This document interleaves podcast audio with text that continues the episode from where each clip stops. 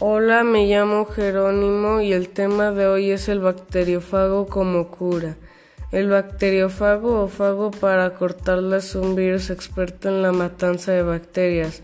Lo vamos a introducir al cuerpo humano por medio de una inyección y así matar bacterias y sobre todo bacterias difíciles.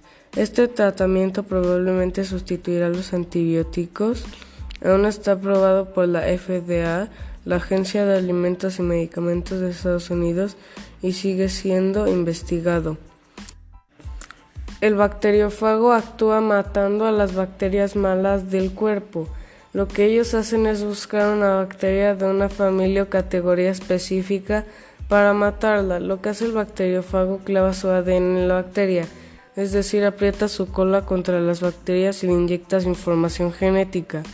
Así nuevos fagos se reproducen y al final cuando la bacteria está llena de fagos, estos producen endosolina y eso abre un agujero en la bacteria. Entonces la presión es tan alta en la bacteria que vomita su interior y muere. Entonces nuevos fagos salen y así es el proceso de su vida. Estamos planeando introducirlos al cuerpo para que maten a todas las bacterias no deseadas de nuestro cuerpo.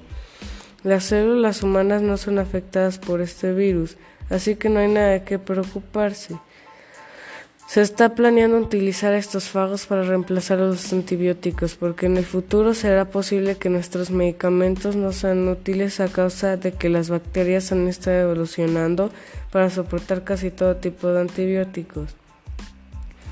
Estos virus serían un tipo de antibiótico confiable, porque aunque las bacterias evolucionen, ellos también evolucionan y han estado en una guerra con las bacterias por miles de años.